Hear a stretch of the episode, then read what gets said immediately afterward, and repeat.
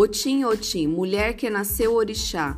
Otim é a mulher que possui três seios. Desviem o olhar de seu busto, ela tem vergonha de seu defeito. Otim é a herdeira de Erilé. As águas de Erilé curam, beneficiam e fertilizam. Quem tem água de Erilé? Epa, Orixá Otim.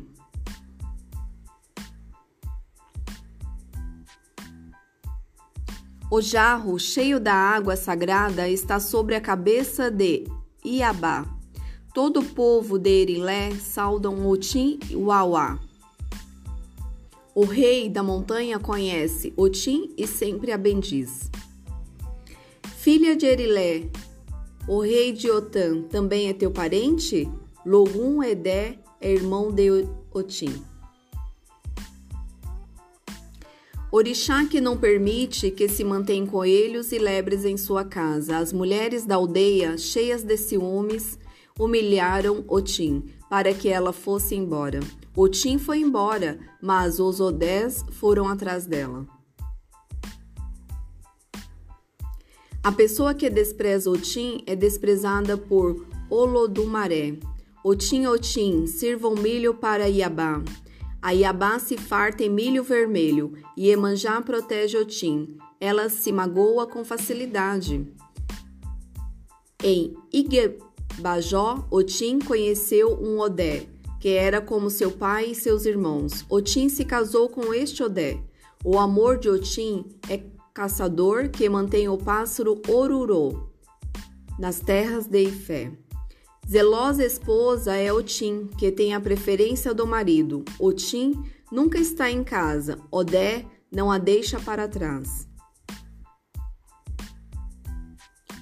Onde está Oxóssi, também está Otim. Otim é a herdeira do clã dos orixás Odé. Odé é teu pai, Odé são teus irmãos e Odé é teu marido.